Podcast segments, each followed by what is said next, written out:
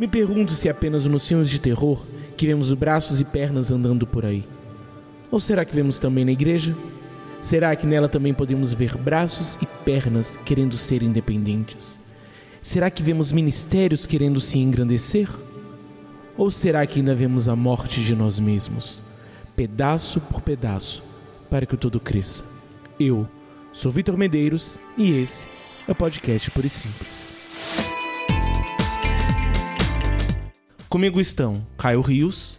Fala pessoal, um prazer estar aqui com a presença do pastor Samuel, mais um episódio. E Samuel Soares. Que bom estar aqui com vocês mais uma vez, bom demais.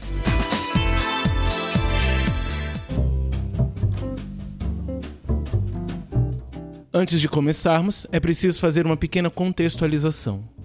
No nosso caso, nós somos membros de uma Assembleia de Deus. Hoje nós vamos falar sobre ministérios.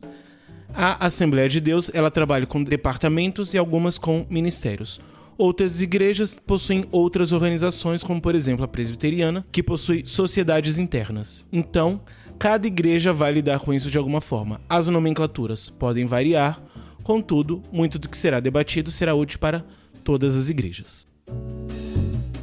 Dando um pouco de continuidade ao nosso debate polêmica do último episódio, minha primeira pergunta é: o que é um ministério em termos de igreja local? Bom, gente, para começar a falar sobre ministério, é bom nós termos uma, uma definição da diferença entre ministérios e departamentos. Na minha visão, Samuel Soares, eu tenho uma visão de que departamento é, se resume a apenas a faixa de trabalho, seja faixa etária ou gênero, e que trabalha independente de um contexto geral. Ela trabalha pelo desenvolvimento da, do, do seu próprio grupo, crescimento e desenvolvimento do seu próprio grupo. E, na minha visão, há uma necessidade no, no contexto cristão da igreja trabalhar numa forma, num desenho ministerial que faz a a diferenciação do departamento pelo fato de trabalhar numa visão, num projeto só. Todos, todos os grupos denominados ministério, ministério de homens, ministério de mulheres, ministério de missões, trabalhar por um objetivo: desenvolvimento da igreja. Nessa visão de ministério, cada grupo, cada organização vai trabalhar objetivando todo o corpo. Vou dar um exemplo. O que o Ministério das Crianças pode fazer pela igreja numa, numa, numa visão dos adultos, dos idosos, dos jovens, de missões. É, o que que o Ministério Infantil ou de Crianças pode ajudar no Ministério da Família? Pode ajudar para os jovens, pode ajudar para os obreiros. O que que o Ministério de Homens pode fazer em relação aos jovens? Ah, vou dar outro exemplo. Uma criança nasce na igreja e ela deve ser introduzida ao Ministério das Crianças com o objetivo de descobrir naquela criança o, o chamado de Deus, a, vocação natural, a vocação espiritual, ou melhor, o dom do espírito que Deus já deu àquela criança e ela precisa de um corpo para desenvolver. Então, o que o ministério das crianças vai fazer por essa criança? Quando ela alcança a idade dos adolescentes ou jovem, dependendo aí se, se tem trabalho separado adolescentes e jovens, é dar continuidade àquilo que foi feito no, no, no Ministério das Crianças. É, depois ele passa para para ele sendo homem ou mulher, passa para o Ministério de Homens, o Ministério de Mulher, dando continuidade tudo aquilo que foi feito desde o tempo de criança até na presente data. Então a ideia é essa, a ideia é que numa estrutura ministerial se trabalha para o futuro de todas as, todos os membros, todos os participantes, eles são trabalhados no desenvolvimento do chamado pessoal, do dom espiritual através do dom natural. Então, essa é a minha visão da diferença de ministério para departamento. Então, assim, é, tendo em vista essa questão da diferenciação do departamento do ministério, quais seriam as práticas que é, se tem que tem características departamentais? Para a gente trazer um pouco mais da contextualização. O senhor trouxe essa questão que o ministério tem essa questão do, da preocupação com o futuro, do, do, do lugar da pessoa no corpo, né? do trabalhar no corpo. Então, assim, se a gente tivesse numa visão departamental, qual seria a, a, o, qual é o pensamento da visão departamental na, tua, na sua opinião? Na minha opinião, o trabalho departamental ele trabalha na propaganda do seu próprio grupo. As mulheres são capazes de fazer determinadas coisas. Os homens é, são capazes de alcançar determinadas coisas. As crianças, os jovens, assim sucessivamente, eu creio que é, suscita disputa e não desenvolvimento. Quando se tem uma visão ministerial, se tem uma visão de um corpo sendo trabalhado os membros para o, desenvolvimento de todo o corpo. Departamentalmente se trabalha o que que os homens fazem, o que os jovens fazem, o que as mulheres fazem. E vou, vou dar um exemplo. Uh, durante o ano existem normalmente as igrejas organizam seus trabalhos específicos congresso de homens congresso de mulheres congressos eh, de jovens ou então retiros ou então conferências. E há inevitavelmente uma comparação de de, da grande maioria do que foi do que as mulheres foram capazes de fazer, o que elas alcançaram e o que os homens alcançaram. Então, cria-se mais um clima de disputa, a meu ver. Cria-se um clima de disputa e não um clima de desenvolvimento. O que, que as mulheres podem fazer num nível ministerial para os homens e vice-versa? O que o que a igreja vai ganhar é, numa visão geral, no, no, dia a dia, com o trabalho que as mulheres desenvolveram. A, a ideia não é mulher para ganhar mulher, homem para ganhar homem, apesar de que isso na prática funciona assim mas no coração deve ser o que os homens podem fazer para o desenvolvimento das famílias da igreja, o que as mulheres podem fazer para o desenvolvimento das crianças da igreja, porque precisa ser um trabalho cooperativo, corporativismo na igreja. É o, verdadeiramente é o corporativismo cristão, que eu acho que é que é o, o âmago de toda essa questão, para mim pessoalmente, na diferenciação de departamento para ministério. E eu sou, eu sou convencido de que uma igreja precisa trabalhar num espírito ministerial, falando, é, dando ênfase, lógico, a um, a um dom do espírito é, para a igreja. Em certa medida eu concordo plenamente com suas colocações, mas ao mesmo tempo, mesmo nesse sentido, eu opto por sempre chamar de departamento. Em que sentido? Eu acho que de fato nós precisamos pensar o ministério enquanto isso que vai trazer o desenvolvimento da igreja. Mas isso independe, entre aspas, dos ministérios ou departamentos. Então, a minha função é trazer esse desenvolvimento da igreja. Eu estou envolvido no Ministério de Educação Cristã, no Ministério de Jovens e no Ministério Multimídia. E essa minha visão, essa minha função, ela vai independer do meu trabalho. Então existem, entre aspas, departamentos nos quais eu estou que vão me ajudar a direcionar esse trabalho, porém a visão, ela não é uma visão desses departamentos em si, mas a minha visão e a minha visão de modo geral. É como se o fato de eu trazer o nome de ministério para coisa, eu desse a coisa um, um, uma completude que ela não tem. É como se, de fato, eu trazendo a ideia de ministério de homens enquanto um ministério, eu estou de fato encerrando ele em si mesmo. E não pensando, nós somos uma igreja que funciona de forma orgânica e ela possui vários pedaços. E um desses pedaços é o Ministério de Homens, o outro o Ministério de Mulheres, o outro o Ministério Multimídia, ou departamento de homens, departamento de mulheres, departamento de multimídia, e eles juntos vão trabalhar de forma orgânica. Eu vejo que às vezes, quando se coloca essa ideia de ministério, você acaba trazendo muito mais essa, entre aspas, competitividade. Não é uma competitividade, mas é uma independência. Se eu sou ministério, de fato, um, um, um ministério, eu não dependo do outro para a realização do meu trabalho e nem o meu trabalho vai ser necessariamente para o outro. Vai ser encerrado em si mesmo. Então, o ministério de homens, por ser um ministério, ele vai atender a si, por ser um ministério. O ministério de mulheres vai atender a si, por ser um ministério. O ministério de jovens vai atender a si, por ser um ministério. Em vez de realmente nós pensarmos que o nosso ministério é o evangelho, o nosso ministério é a igreja. Todas essas outras partes, elas vão ser departamentos, pedaços que vão servir para esse propósito maior e não necessariamente coisas independentes. Olha só, baseado em 1 Coríntios 14, o capítulo 14 de 1 Coríntios, ele destrincha os dons ministeriais.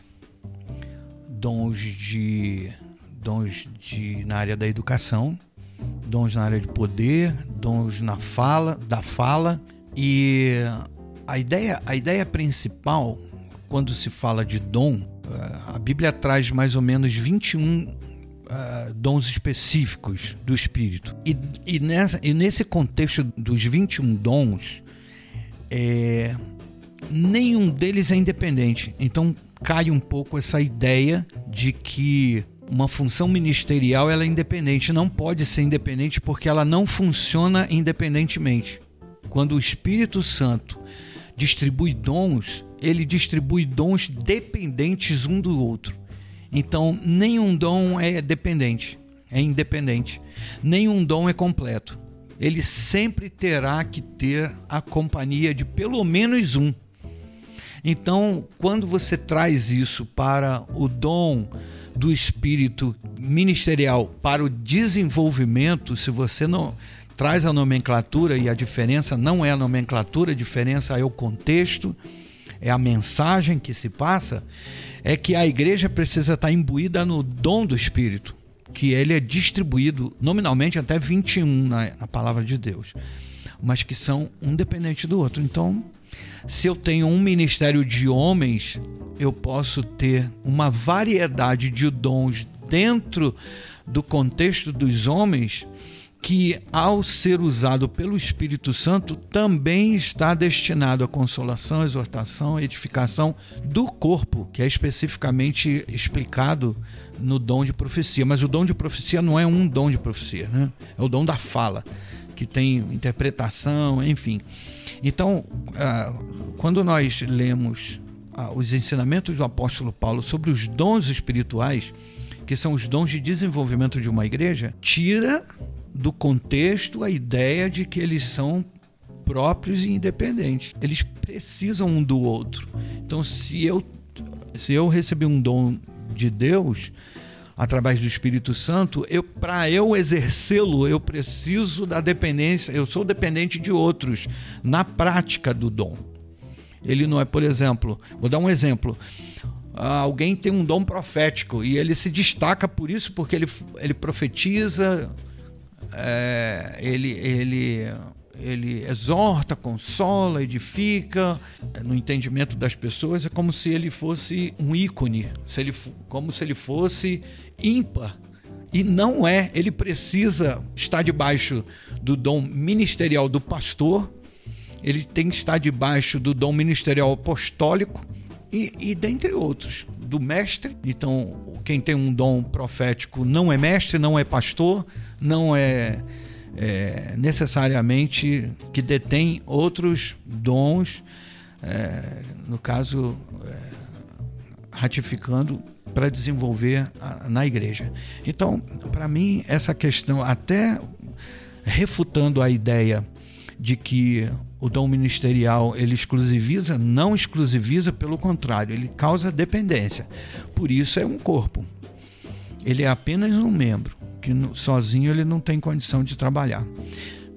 defendo mais uma vez a nomenclatura, não só a nomenclatura, mas o, o constituição ministerial de uma igreja pela dependência, porque somos todos dependentes. E eu, sendo homem, não vou trabalhar sozinho pelos homens para que os homens apareçam, sendo que o desenvolvimento da igreja não é por gênero, é por ministério. Tante, na né, questão teórica, a dificuldade é fazer isso ser entendido na prática. A, a questão é que já entra na ética pastoral. Essa questão aí é uma é ética pastoral, que é outro assunto, vai para outro podcast. Entende? É como você põe em prática o dia a dia de uma igreja. São tantas emoções. A, a, a proposta de um trabalho de uma igreja é, vai muito do contexto histórico dela, vai muito do contexto cultural dela, de onde ela está inserida, né? No, no tempo, é, é, é na geografia também, porque depende da região. Então, assim, se não funcionou, não é porque o povo é ruim, é porque talvez não seja a hora de funcionar. Precisa de um trabalho melhor estruturado de base para que seja implementado um, um, uma ideologia ministerial na igreja e a igreja possa realmente avançar. Esse é o meu pensamento.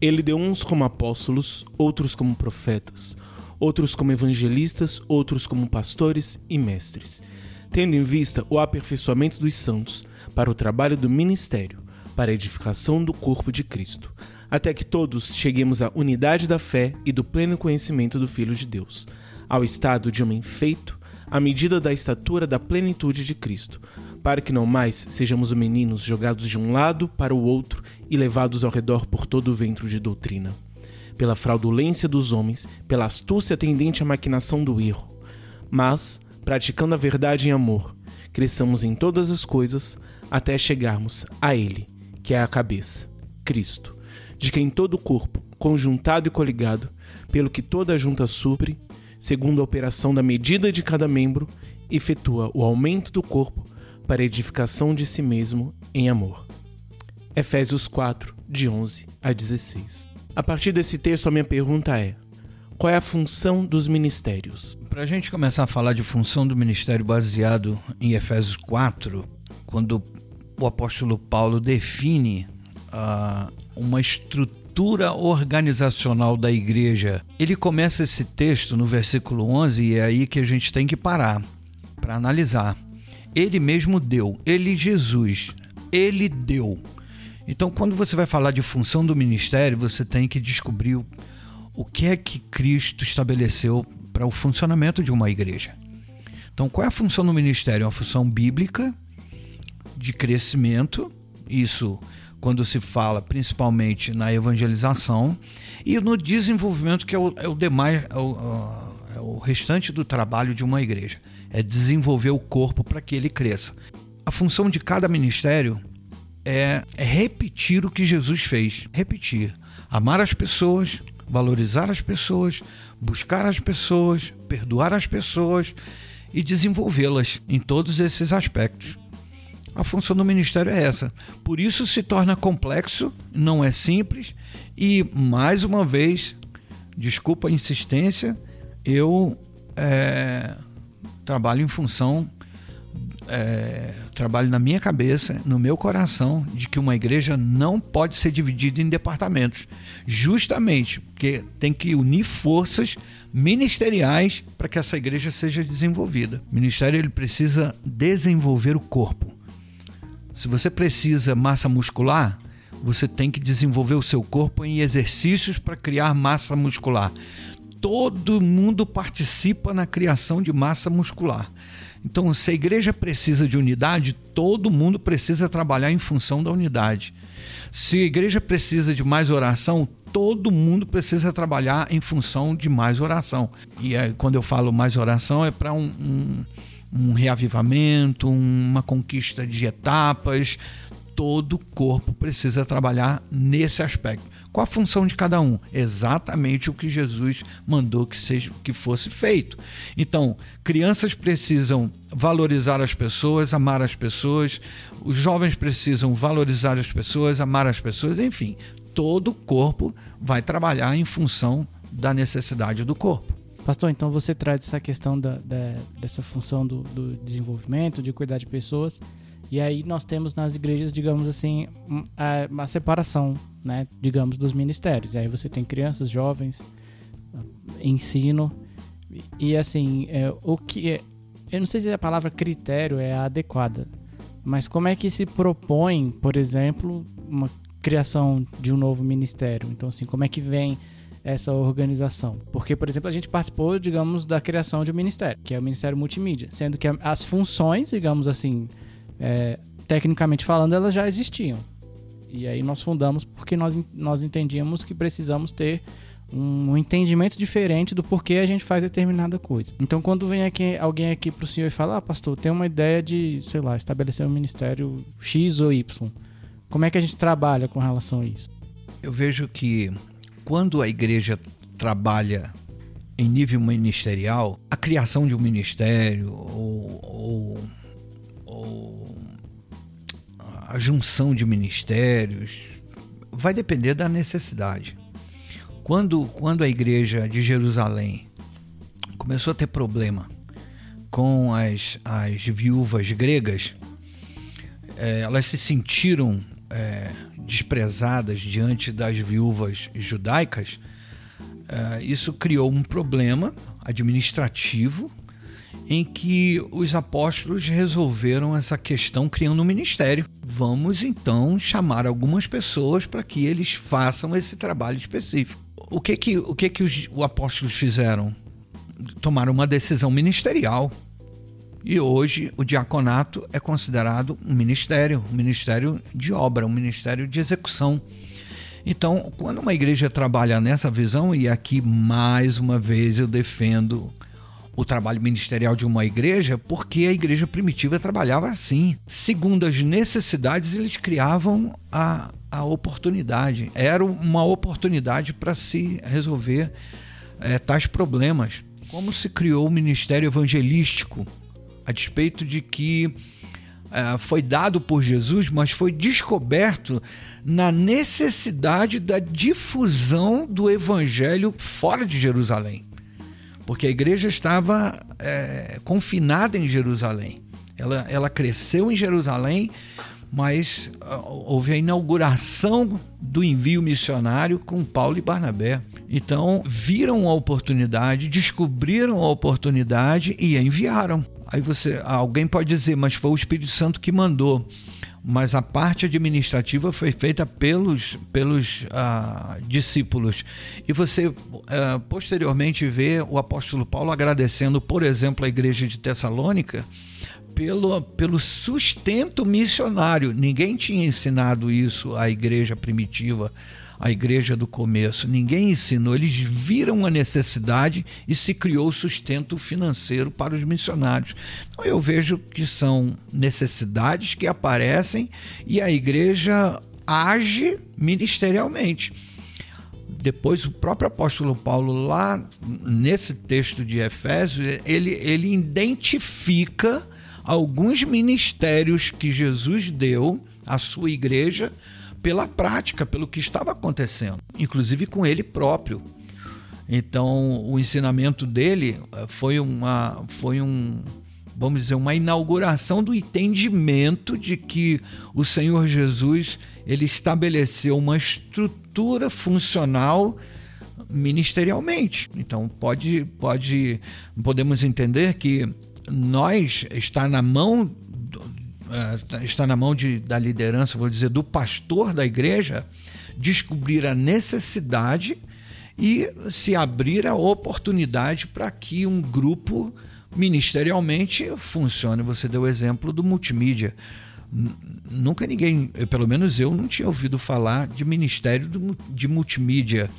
Hoje nós temos um ministério que funciona e, é, e ele é e ele é uma ferramenta de desenvolvimento da igreja uh, na área de vídeo e áudio. Então, é um ministério. É ministério novo? Não, não é ministério novo. Mas para nós ele é novo. Porque ele passou a funcionar diferentemente daquilo que a gente conhecia. Então, é, você pode dizer assim, mas podia ser o departamento de multimídia, mas ele não foi criado através de um departamento, ele foi criado através de uma visão ministerial. Apoiar o pastor na, na, na, na realização de um culto, de, um, de reunião uh, do povo. Então, essa para mim é a, é a, é a a função da nomenclatura ministério, né? Vamos dizer assim. Eu diria que esse texto ele traz a cor para alguns problemas que nós vemos hoje em alguns lugares, que é realmente mostrar que essa questão do ministério ela é cristocêntrica e norteada por Cristo. Então, antes de mais nada, o ministério quem dá de fato é Cristo. É Cristo quem de fato é o cabeça da igreja e quem dá esses dons. Além disso, o objetivo dos ministérios é justamente fazer com que o outro possa chegar à imagem de Cristo. Então, o ministério ele não é para mim. Então, eu não tenho um ministério focando em mim, focando seja no meu crescimento ou pior ainda, focando no crescimento do meu nome.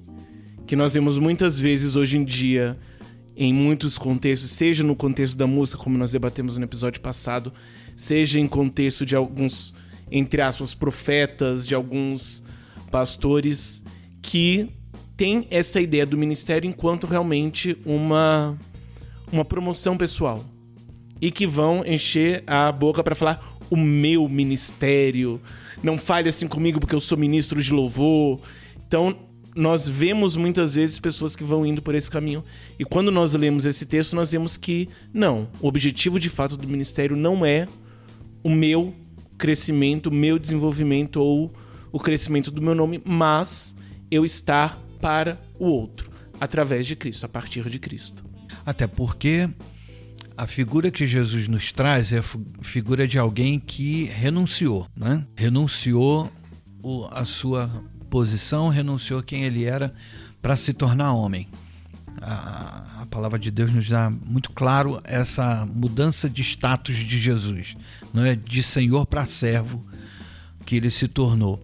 Nesse texto, o apóstolo Paulo termina dizendo assim: até que alcancemos a estatura de Cristo. Pronto. Se, se eu é, ganhei do Senhor um ministério é para que eu me humilhe cada vez mais e renuncie cada vez mais até que eu chegue à imagem de Cristo. Cristo foi quem? E se humilhou a si mesmo e tomou a forma de servo e chegou até a cruz. Onde é que eu tenho que chegar num ministério? Na cruz. Em certa medida, todos têm o mesmo ministério. O ministério de Cristo era a morte e o ministério de todos nós é morrer para esse desenvolvimento do, da igreja?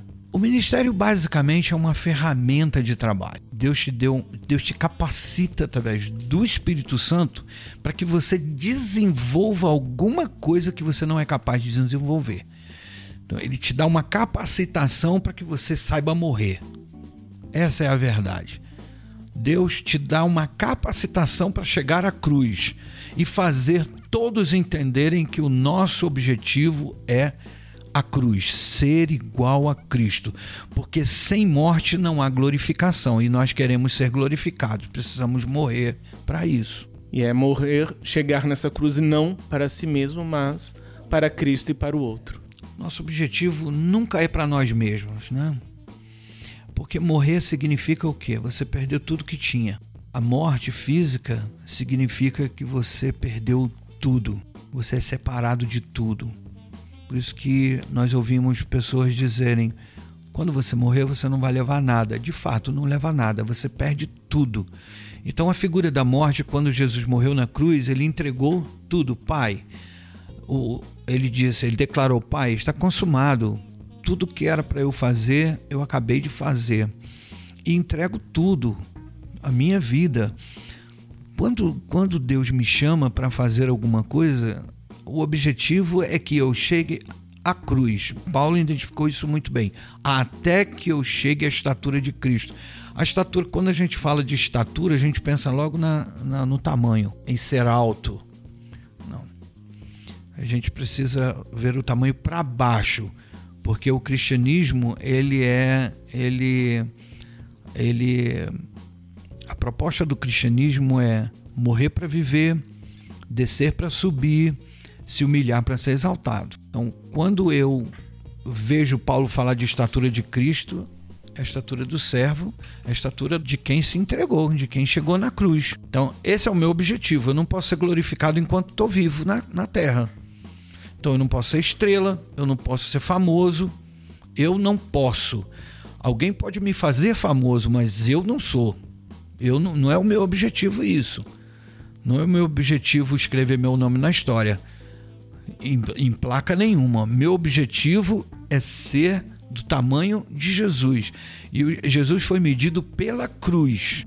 Depois ele foi glorificado. Não foi ele que foi glorificado, o Senhor o glorificou. Então, o meu objetivo não pode ser a glória, tem que ser a cruz. Eu quero ser ministro de louvor, mais do que eu já sou. Eu quero mandar.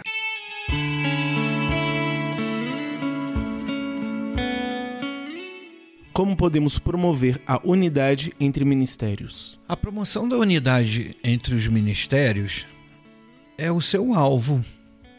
Qual é o alvo? Aí, quando se fala de ministério, se fala de igreja. Os ministérios são constituídos no corpo, na igreja.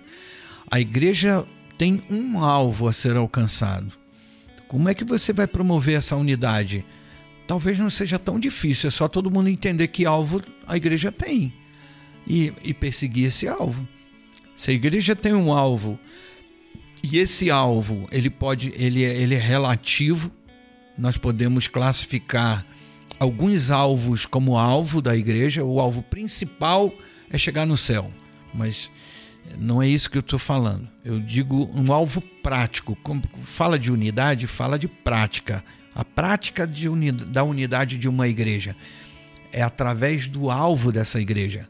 Se essa igreja tem como é, chamado pessoal a, a, a, missões, por exemplo, se essa igreja tem como alvo é, principal é, ganhar o seu bairro, se essa igreja tem como que é o evangelismo, se essa igreja tem como alvo a ação social, na comunidade onde ela está pregada, é, isso tem que ser identificado pelo seu pastor e seguido pelas, pelos seus membros.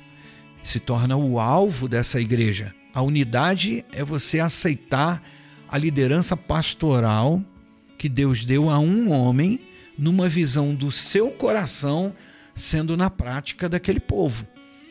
A unidade vem da obediência a um homem de Deus. Entende? Eu vejo essa, essa grande questão. É, existem problemas para isso? Muitos, inúmeros.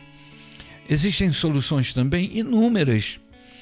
Mas eu vejo tudo encerrado na visão pastoral que Deus deu a uma pessoa específica. Digo isso porque o pastor de uma igreja pode ser. É, pode ser qualquer pastor. Então, tem pastor que ama missões, tem pastor que ama obra social, tem pastor que ama evangelização, tem pastor que se dedica a, essas, a esses ministérios. E ele, se ele foi colocado naquela comunidade, eu entendo, eu passo a entender como membro de que Deus quer esse trabalho naquela comunidade local. E os seus membros, uma vez aceitando essa liderança espiritual, vai segui-lo ah, no trabalho que ele está propondo a essa igreja local, que é um trabalho, é, lógico que pode ser um trabalho específico, mas de, atuando de várias maneiras. É um, é um trabalho, ah, vejo assim, como um, um, um objetivo da igreja para aquele tempo graças a Deus não somos eternos. Um dia o pastor morre, vem outro que tem um, uma outra visão e faz a igreja trabalhar em uma outra visão.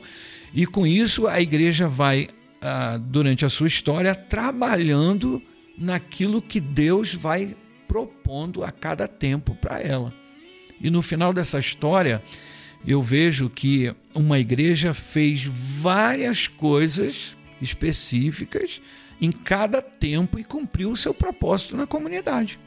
É como geralmente nas igrejas, cada ministério, departamento, sociedade interna, ter um grande conjunto de atividades que cada um realiza tendo como objetivo concluir os seus as suas tarefas, os seus objetivos. E que ao mesmo tempo acaba sendo cada um fazendo muita coisa e muitas vezes é, isolado um do outro e, e, às vezes até em conflito por conta de, de agenda, de data. Como que nessa questão organizacional é possível de forma prática trazer essa unidade? É que você está citando a disfunção de um corpo. A disfunção de um corpo. Cabe, cabe, eu creio que Deus levanta algumas pessoas no exercício desse pastorado, ajudar esse pastor a organizar as funções. Para mim, para mim, essa é, é uma disfunção. Os problemas que são gerados no dia a dia são pessoas, cada um tem tem um, uma estrutura de vida, cada um tem uma estrutura até social, é, cultural, principalmente numa cidade como, como Brasília, que é, é eclética, tem gente de todas as regiões do país. É, é muito comum essa disfunção pelo fato dessa, dessa, dessa gama de culturas diferentes serem reunidas num lugar só. Que uma igreja local em Brasília tem várias pessoas de várias regiões. Então, cabe a função pastoral, lógico, com a ajuda do próprio povo e dos seus coliderados, é, ajudá-lo a, a fazer com que funcione direito. E isso é um trabalho exaustivo, é um trabalho longo, é, não, é, não é uma coisa fácil de se conquistar. Mas se a igreja propõe, se o pastor propõe à igreja um, um caminho como esse, ah, na sua trajetória, vai ser ajustado conforme a vontade de Deus, se os corações continuarem unidos a um objetivo. Se o pastor persistir, se os membros persistirem em um objetivo ministerial da igreja. Eu vejo, e aí uma crítica que eu, né, uma briga que eu já tenho há algum tempo e às vezes eu a exponho, é justamente com essa questão da, da, das atividades, do excesso de atividades. E aí eu vejo a importância do papel do líder do ministério como um agente que vai ser, ter essa, digamos, responsabilidade de é, ajudar a uma melhoria da cultura do, do, do, dos seus membros, digamos assim. Então, a gente, eu, eu, na minha opinião, parece que às vezes o líder quer muito agradar os seus liderados no sentido de vou caçar atividades para entretê-los, para que juntos a gente possa fazer coisa que não é problema. Mas a constância disso é problema porque eu, eu, eu concordo com a ideia de que nós temos que fazer, é, que agir juntos e nós temos, digamos assim, é, funções e objetivos dentro da, da, da comunidade local. Então, é, a, às vezes a gente se depara num, num, num, local onde o líder e o liderado querem é, sempre buscar alternativas de se auto. de, de montarem uma mini sociedade. É quase uma, um, uma comunidade hippie interna que vamos sempre estar junto, orando e só entre nós e, e buscando para a gente se fortalecer pessoalmente sempre. Então, e, e eu entendo que boa parte das atividades vem nesse nesse sentimento muito interno da coisa, né? É a armadilha da unidade, que você pensa em criar uma unidade dentro do ministério, mas isso acaba te isolando dos demais. Caio, deixa eu fazer uma observação. À vontade. É, nós precisamos é, dividir a, a uma atitude, um posicionamento, uma postura pastoral de, entre aspas, agradar pessoas. a, a, a função pastoral ela, ela não é só espiritual, ela é social também. E, e pode soar estranho em agradar pessoas, mas isso é uma função social. E você é, incentivar, você, você é, potencializar um grupo, uma pessoa para que ele produza melhor. As empresas fazem como Uh, diante de um, de um bom desempenho de um funcionário, promove ele. A igreja não tem essa prática, mas ela tem, mas ela pode passar, isso não é criticável. Ela pode, uh, através do pastor, incentivar o grupo ou pessoas ou membro a, a desenvolver melhor um papel, a crescer naquele desenvolvimento. Isso não, não, não desmerece nenhum trabalho é, pastoral nesse sentido. Por que, que eu digo separar?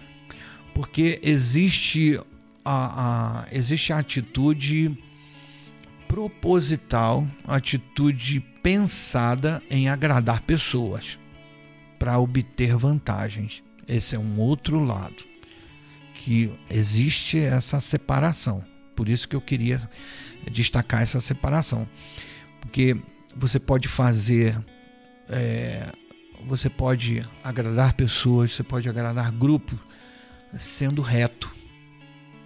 Você pode, você pode incentivar um grupo, incentivar um membro é, com uma consciência é, ilibada. Né? Você não precisa pecar para fazer isso e nem ser parcial, sendo imparcial. Por que não?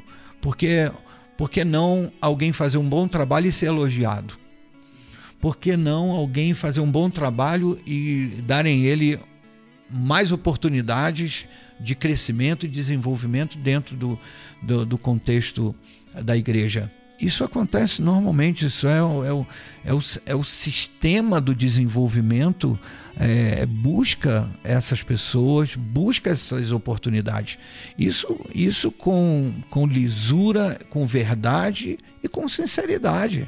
Então a gente precisa separar a, a, a intenção de um pastor quando se entretere, quando dá oportunidade quando, quando é, destaca alguém, a gente precisa separar.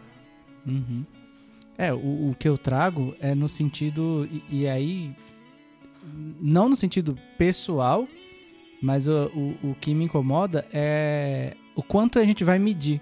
Então, assim, é, qual é a. Como eu. Como ser um líder que consegue motivar a equipe, consegue trazer, consegue fazer com que todo mundo se sinta feliz, amado, consciente, é, que tenha o seu reconhecimento quando é devido, mas também que saiba a hora de sair para fora, saiba a hora de você é, utilizar do que o seu líder te, te mostrou para abençoar o outro ministério, para abençoar a sua comunidade. Eu acho que o principal problema não é a forma do líder do, do, da forma como a gente, digamos, motiva. É porque nós temos que motivar e nós temos que, digamos assim, fluir. É, essa é a minha questão, né? E aí eu, eu, eu, eu imagino que, que não seja uma tarefa fácil, mas eu acho que é necessário. Sabe? Talvez o objetivo da gente construir pessoas é justamente para elas se, torn se tornarem fortes para atuarem. E esse, esse caminho para atuação é que eu acho que é o mais difícil. Eu vejo a palavra de Deus diz assim que para mim é o ponto nevrálgico dessa questão, não só dessa questão, mas tudo que envolve a vida de uma igreja. É, diz assim: tudo que façais, façais para a glória de Deus. Então, se, você toma uma atitude que pode ser até criticável, o pastor está fazendo aquilo no intuito de glorificar o nome do Senhor, é, é válido. É, é, não é válido para nossa para nossa crítica pessoal. É válido num contexto diante de Deus. Então, isso, isso abre abre é, até um leque de entendimento, até, pela, até na questão do, do que é pecado, do que é certo, do que é errado. Né? Mudando aqui a, um pouco a direção. O que, que é errado? Depende do que é errado. Então, eu, eu costumo dizer uh, para algumas pessoas uh, que a Assembleia de Deus foi muito dura e em alguns lugares do Brasil continua sendo na questão de costume. E uh, eu vivi esse tempo em que o pastor dizia assim: é pecado, não pode usar calça comprida, não pode usar bermuda. As mulheres não podem pôr uma bermuda, um short. As mulheres não podem pintar unha, não podem cortar cabelo. E a gente descobre que o corte de cabelo ele é cultural, pintar unha é cultural, faz parte de, de um tempo na vida da sociedade. E, e de fato se não se constitui em pecado. Mas se o meu pastor diz para eu não fazer e eu faço, eu não posso ter como desculpa de que aquilo não é pecado de fato. Ele se torna pecado pela desobediência. Então, depende muito de qual é a motivação do coração do pastor. Ah, eu, eu defendo de que uma igreja ah, é constituída de pessoas que, no, no contexto da vida local, é desenhado por Deus tudo o que acontece naquela localidade. E uma pessoa vai passar por todas as situações de uma igreja no desenvolvimento do seu cristianismo que ele precisa. Então, se eu sou numa igreja que o pastor diz que é proibido eu usar óculos com, com lente escura e eu insistir, eu estou pecando. Se constituiu um pecado a despeito de eu entender que aquilo não é pecado, é se torna pecado. E Deus quer trabalhar comigo no meu caráter, a minha capacidade de obediência. Então, uh, defendo, eu já já já passei por isso, em que internamente no meu coração eu não concordava com algumas decisões do pastor, mas isso não me fez sair da igreja, isso não me fez me opor me fez entender que eu precisava daquele momento. Eu precisava passar por aquilo. Então, é, é só para a gente ter um, uma, uma ideia melhor nessa questão é, ocasional de algumas situações que acontecem na igreja envolvendo o pastorado. Eu diria que o cerne dessa questão é a cultura. Acho que a cultura que nós estamos inseridos, ela, enquanto igrejas, ela acaba incentivando um pouco muitos desses, desses problemas. E é, é sempre um trabalho de você repensar e, de fato, conseguir rever. Então acaba que você tem às vezes é, é, pessoas que vão pensar no seu ministério enquanto um fim em si mesmo, e aí vão de fato ter esse crescimento sem pensar necessariamente um crescimento para a igreja. Então, que é bem o que o Caio colocou, que eu vou é, é, desenvolver o ministério, eu vou crescer, eu vou servir para os membros, eu vou entreter para os membros, eu vou agradar para os membros. Não agrada, nem sempre agradar nesse sentido de vou agradar o, o, o Caio numa, de uma forma que isso vá fazer com que ele possa se desenvolver. Às vezes eu quero agradar o Caio porque eu quero o Caio fazendo volume aqui e não necessariamente porque isso será é, importante para o desenvolvimento dele. E aí que eu acho que está o grande problema. Quando você estabelece a linha de ação, digamos assim, através para o outro, mas mais no sentido de aquilo que o outro quer e não necessariamente do que o outro precisa. É nesse sentido que acho que o Caio colocou um pouco esse agradar e é nesse sentido que eu acho que agradar é perigoso, que a partir do momento em que eu quero agradar o outro, independente se isso é o certo ou não a se fazer, o necessário. É, depende da motivação. Qual é a motivação do pastor? É o, o, o que ele pode receber do, do Caio, ou quem quer que seja, ou se ele quer alcançar um, um, um desenvolvimento e com isso precisa fazer algumas coisas específicas para o Caio ou para determinada pessoa. Vai dar motivação. Qual é a motivação do pastor? Tem um ditado, um ditado bíblico que se tornou até um ditado popular entre os crentes. É pelos frutos que conhece a árvore. Então, a, o pastor ele é conhecido pelos seus frutos. Os anos vão se passando no pastorado e as pessoas vão conhecendo o pastor pelos seus frutos. Aí não é difícil depois você lidar com, com algumas atitudes do pastor, sendo que você o conhece. A igreja o conhece. Defendo, e tudo que eu estou falando, eu estou defendendo um pastor que tenha um coração voltado a glorificar o nome de Jesus. Eu digo nem apenas na questão do pastor, mas realmente dos líderes. Que muitas vezes nos líderes de ministérios, mesmo às vezes dentro da igreja, você acaba tendo o simples fato, por exemplo, de você ter ministérios com tamanhos diferentes e às vezes até por conta vão ter mais facilidade de se organizar e tudo mais, você acaba gerando alguns algumas vaidades. E aí você vê às vezes ou a pessoa que tem um ministério maior, digamos assim, em si vai descendo, ou a outra e buscando sustentar isso, ou a outra buscando ter um ministério tão grande, que eu acho que junta nisso, na verdade, questões tanto psicológicas quanto culturais. Eu acho que a cultural nós vemos muito que é justamente a maneira como às vezes as coisas vão se organizando. E às vezes elas começam a se organizar de uma forma correta até, mas vão com o tempo se enchendo de poeira.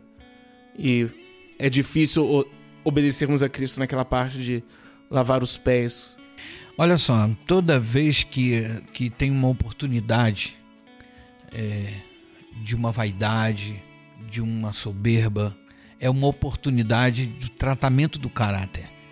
E, e o pastor, tendo uma visão cristã, ele vai chamar a atenção desse líder pelo fato dele estar tá dando vazão a uma vaidade, uma soberba, e a, é, eu falo de oportunidade, de crescimento, de ser trabalhado o seu caráter e ele passar a ver o seu o, o mal cometido ou o sentimento errado e é a oportunidade dele consertar e crescer no seu caráter e se aproximar do caráter de Cristo. Então, é, é, parece, parece estranho falar isso, mas é bom acontecer esse tipo de coisa porque é a oportunidade de você consertar um erro. Todos nós temos problemas na área da vaidade, na área da soberba, todos nós. Então tem um ditado que diz assim: quer conhecer o homem, dê poder a ele. Então é, aparece aparece um, um, um problema na, na prática de uma liderança, é uma oportunidade de crescimento. Se todos estão imbuídos em glorificar a Deus, são fabulosas oportunidades de crescimento. E uh, cabe ao, ao liderado, que está debaixo de uma autoridade espiritual, entender que ele errou e precisa ser consertado. Então, tudo isso nós estamos falando dentro de, de objetivos no pastorado e na função ministerial de cada um. Só completando, e tem também acho que a questão psicológica que acho que leva até um pouco a pensar como que é essa decisão de alguém aceitar a liderança e estar nela, porque muitas vezes eu falo nessa questão psicológica, pessoas que têm uma certa necessidade de, de é, uma afirmação, não é nem necessariamente uma vaidade, é mais uma insegurança. Então eu tenho certas inseguranças, então preciso que o tempo inteiro seja alimentado isso, eu o tempo inteiro esteja sendo reafirmado, esteja sendo elogiado, esteja sendo reconhecido nesse lugar por conta dessas inseguranças. Até que tenha uma intervenção pastoral. É, e o cara que ele tá, o cara que tá agindo assim, ele ele vai se frustrar, porque cara, é responsabilidade, liderança é responsabilidade. Não é pedestal, é muita responsabilidade. Por mais que eu entendo que tem pessoas que têm um dom e têm a capacidade e são aptas para tal, eu acho que a pessoa que, que vive a sua vida buscando isso, ela vai se frustrar muito feio e pode gerar alguns frutos ruins, né? Mas liderança é responsabilidade, não, não é, é, é foco, não é holofote. É trabalhar mais, basicamente. Ô, Caio, bem, bem lembrado. Se alguém, se alguém é convocado a, a uma liderança, ele, ele não pode ele não pode ver nisso uma oportunidade. Para trabalhar para Deus, nós sempre temos que ter o sentimento de que não somos capazes, em momento nenhum. Porque você trabalhar para Deus é você falar a língua de Deus.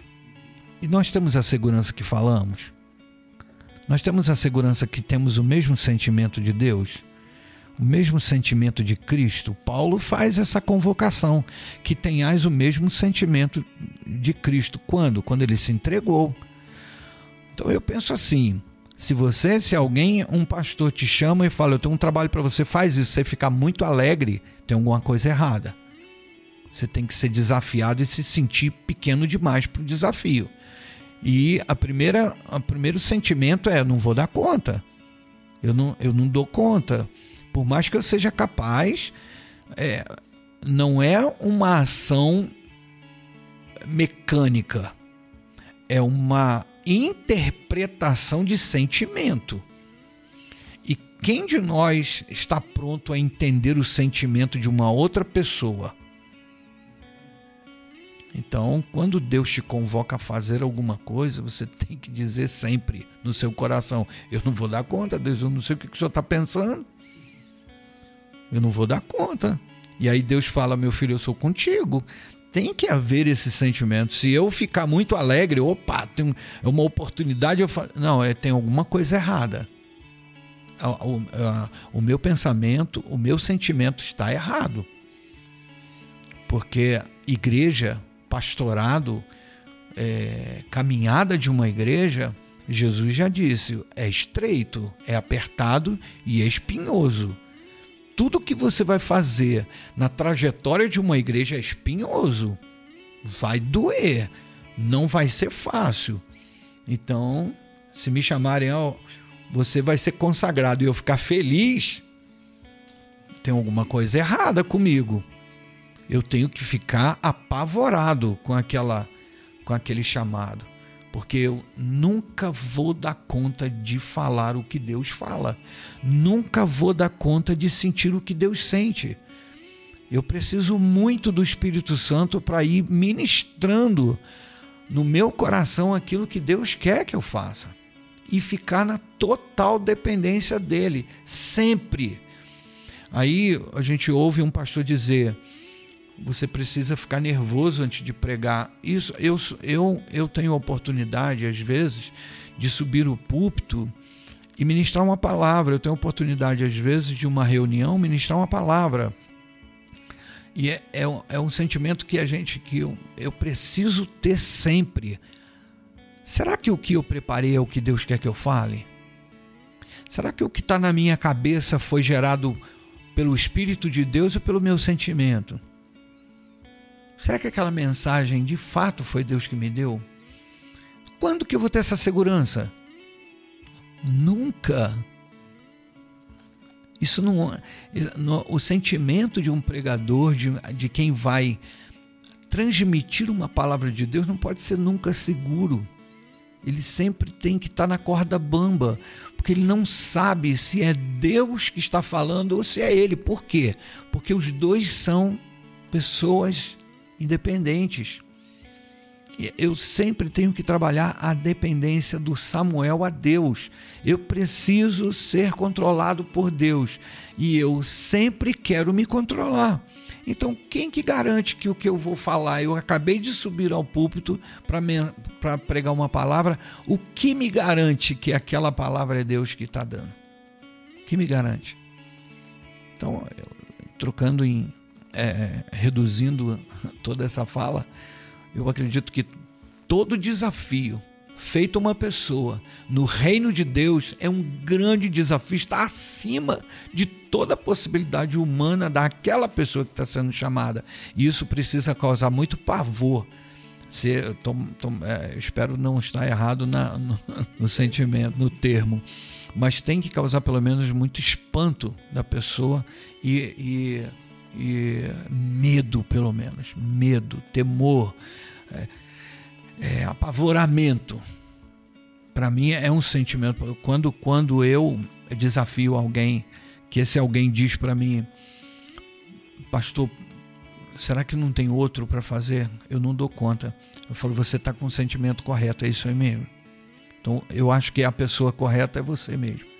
Porque esse é o sentimento que a pessoa precisa ter, porque não é o pastor que está dando uma função para alguém, é Deus que está dando uma função a alguém.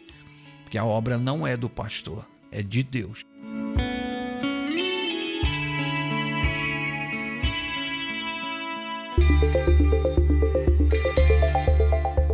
Um dos nossos convidados observadores quer fazer uma pergunta para o pastor. É, prazer, meu nome é Russell. Pastor, eu queria te fazer uma, uma pergunta.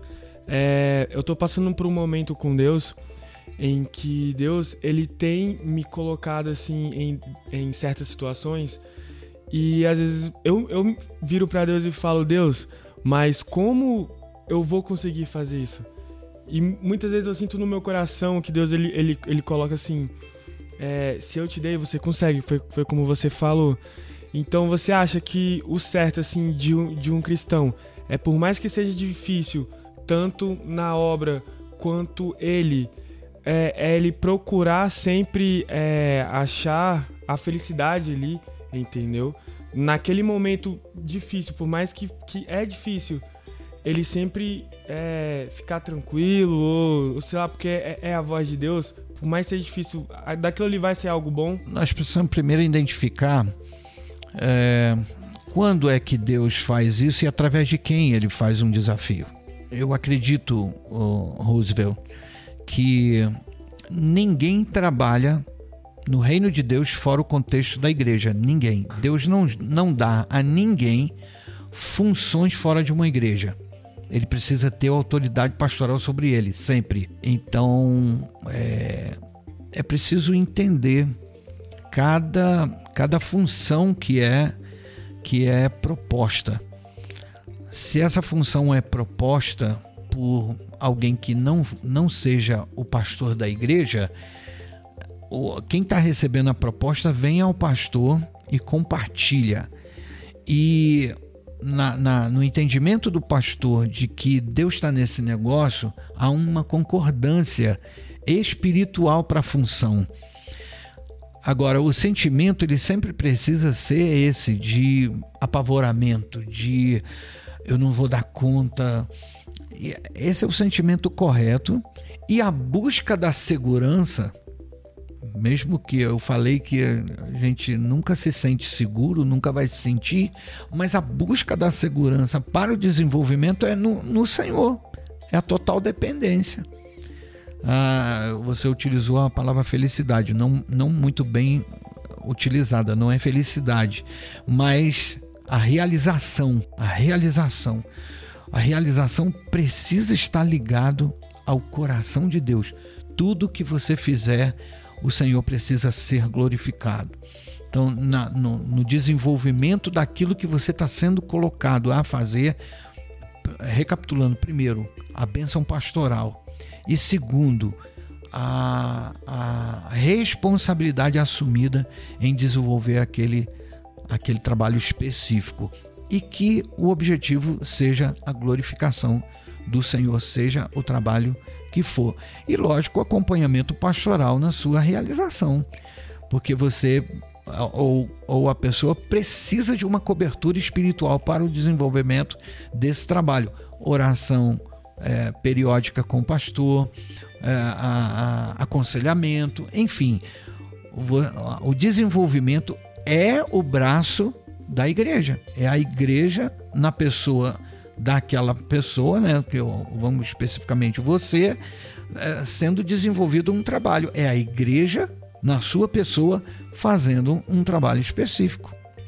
Mas sempre, repito, com a autoridade espiritual sobre você, que para mim é o mais importante em desenvolver um trabalho. Por isso, quando João teve a visão ah, daquilo que Deus queria revelar para a sua igreja, ele começou com a visão de da igreja, do pastor, à destra de Cristo. Então, é igreja, pastor sobre a igreja e Cristo sobre o pastor. Então, tudo que se faz tem que ter esse tripé espiritual. Quando, quando alguém vai exercer uma função para no, no, desenvolvimento ou no, no, crescimento da igreja e tem e precisa da base ministerial do pastor e da igreja e, e eu citei o exemplo de quando Deus é, mostrou a João é, tudo que ia acontecer tanto com a igreja quanto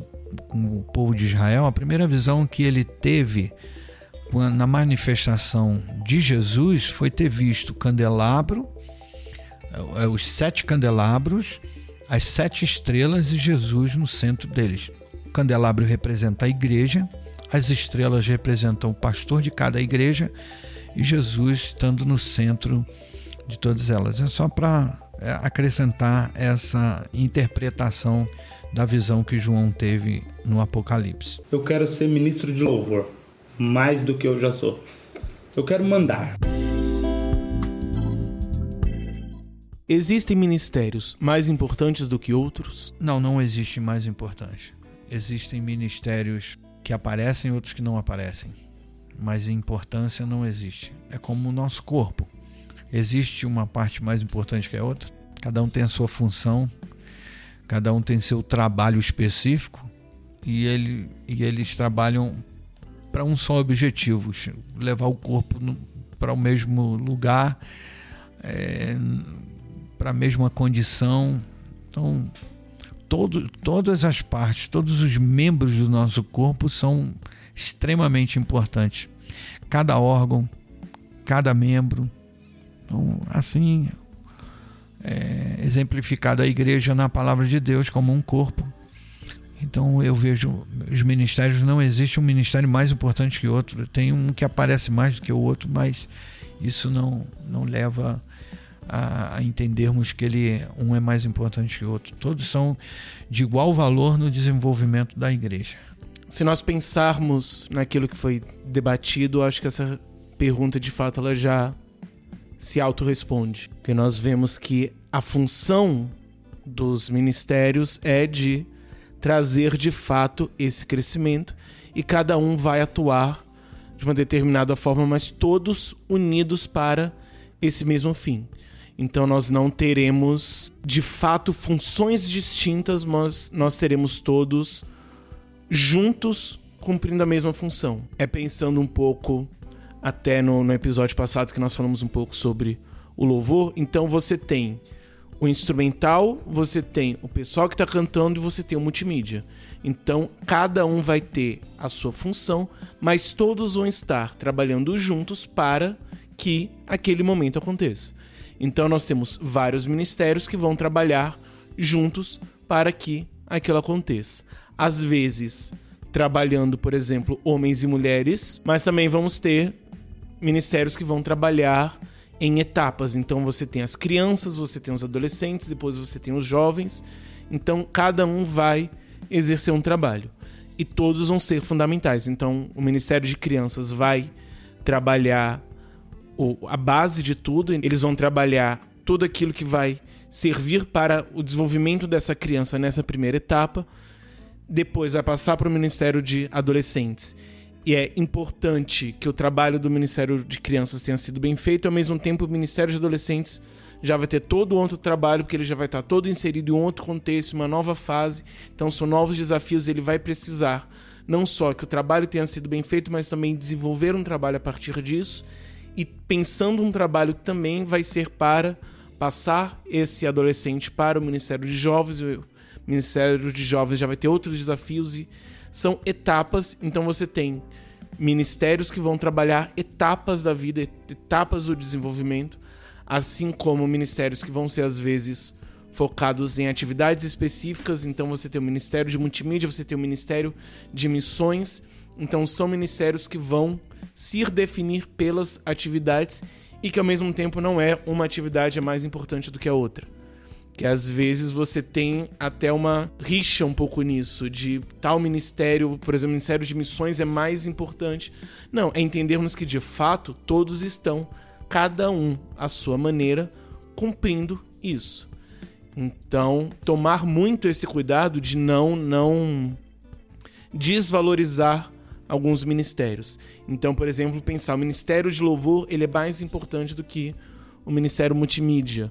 Ou então, por exemplo, você tem o ministério de mulheres que pelo menos na nossa igreja é bastante atuante, então faz muitas coisas, enquanto, por exemplo, o ministério infantil, ele não é tão visível, porém ele é fundamental. Ele vai ter essa função de não só criar essa base, mas ele é evangelístico para essas crianças. Ela, ele possui, o Ministério de Crianças ele possui toda uma função, todo um papel dentro do corpo de Cristo.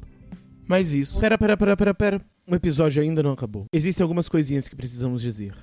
Na verdade, esse episódio ele foi gravado há muito tempo. Ele foi gravado logo no início da pandemia, antes de sermos obrigados a parar. Por isso, inclusive, nós não vemos nenhuma referência a tudo que está acontecendo nesse episódio. Por um lado é bom, por outro ruim. É ruim porque muitas das discussões que talvez fossem importantes nesse momento não estão presentes. Mas, no fundo, nós não perdemos tanto, já que os últimos episódios que nós lançamos falam um pouco sobre essa questão da pandemia, da quarentena, e o que é que nós podemos aprender e como que nós podemos repensar as nossas atividades, inclusive enquanto ministérios, nesses novos tempos. Ao mesmo tempo, nós temos a vantagem de que algumas das questões mais essenciais estão aí. Então, de fato, nós não teremos questões práticas de como usar a internet para trabalhar os nossos ministérios, mas as questões que estão na raiz de tudo isso foram debatidas porque eram mais importantes no momento em que gravamos. Nós esperamos que essa discussão tenha sido válida mas que também nós possamos trazê-la para a atualidade. Que nós possamos voltar para ela quando tudo isso acabar, mas também que nós possamos agora repensar um pouco isso. Que nós possamos repensar como que todas essas questões que nós debatemos, todas essas visões podem ser aplicadas nos nossos dias. Muitos dos, entre aspas, problemas que se tinha, não tem mais, mas ao mesmo tempo existem outros que aparecem. Contudo, nós temos algumas vantagens nesse novo tempo, que é a questão realmente de nós estarmos ocupando outros espaços.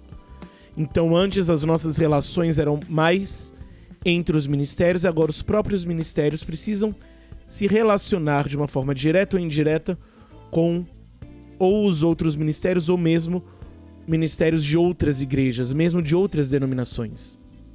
Porque agora nós ocupamos o espaço online e nós temos muito que trocar, muito que aprender, muito que ensinar. Então, essa nossa nova realidade online, ela pode nos ajudar nesse sentido, de nós estarmos ocupando novos espaços e esses espaços nos possibilitarem aprender mais sobre não apenas o como fazer de forma prática, mas principalmente como nos relacionarmos com Cristo, não apenas enquanto um ministério dentro de uma igreja local, mas realmente enquanto a igreja una de Cristo. Claro, não é algo totalmente fácil, não é, digamos, mil maravilhas. Existem ainda dificuldades, existem problemas, existem vários percalços. Principalmente porque, infelizmente, nós ainda encontramos certos preconceitos que algumas denominações acabam tendo com outras, e isso atrapalha bastante. Mas isso sim é tema para o próximo episódio.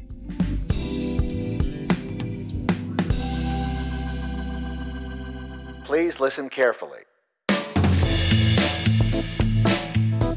Valeu, pessoal, vocês que ouviram até aqui. Um episódio sensacional. E eu queria desde já agradecer a presença do nosso pastor Samuel. Foi muito bom estar com vocês. Espero que tenha sido proveitoso e que tenhamos uma outra oportunidade de estar juntos novamente é, para desenvolvermos assuntos pertinentes. Deus abençoe João, Deus abençoe Caio, essa estrutura de trabalho que tem sido tão rica é, para os nossos corações. Agradecer ao Rafael e Roosevelt que estiveram com a gente essa noite. Enquanto você permanece nas suas casas, você vai ouvir os outros episódios do nosso querido podcast Puro e Simples, cujas postagens ficam em podcastpurosimples.com.br. Lá você ouve o episódio na íntegra e também confere algum texto extra e algum material que a gente coloca lá. Geralmente a gente está sempre colocando alguma coisinha, algum link para você acompanhar, tá certo? E não deixe de acompanhar a gente nas nossas redes sociais. No Twitter nós somos Puro Simples Cast e no Instagram podcast Puro Simples. Não tem um ezinho no meio. Podcast Puro Simples. Você pode ir comentar, deixar seus likes nas nossas fotos, nas nossas postagens, mandar uma DM, a gente vai entrar em contato. Outra coisa muito importante é que você acesse, se inscreva no nosso canal do YouTube. Só chegar no YouTube e colocar podcast puro e simples, você também vai ter acesso aos episódios na íntegra. Temos lá marcando um minutinho de cada postagem. Tá muito legal o material e é uma boa para você mostrar para alguém que não está acostumado com esse formato de podcast da forma como a gente tá, né? Então você se inscreva, clique no sininho para você acompanhar nossas notificações e também pode colocar um comentário lá, beleza? Além disso, você pode nos achar nos maiores e principais agregadores de podcast disponíveis no mercado, como Spotify, iTunes, o Deezer e também o Google Podcast. O senhor poderia fazer uma oração pra gente, terminando? Pai, te louvamos por essa oportunidade de termos desenvolvido esse assunto tão importante no dia a dia da tua igreja, no desenvolvimento da tua igreja. Agradeço, Senhor, a oportunidade de estar aqui com João, com Caio, com Roosevelt e o Rafael e todos os ouvintes. Meu pedido é que o Senhor nos abençoe e nos faça viver aquilo que acreditamos e que a nossa vida seja colocada diante de Ti para o louvor da Tua glória. Eu abençoo cada ouvinte, eu abençoo cada um que essa gravação chegar aos ouvidos, que seja um, uma grande bênção é, para o coração de cada um. Eu peço a tua bênção, agradecido ao Senhor, em nome de Jesus. Amém.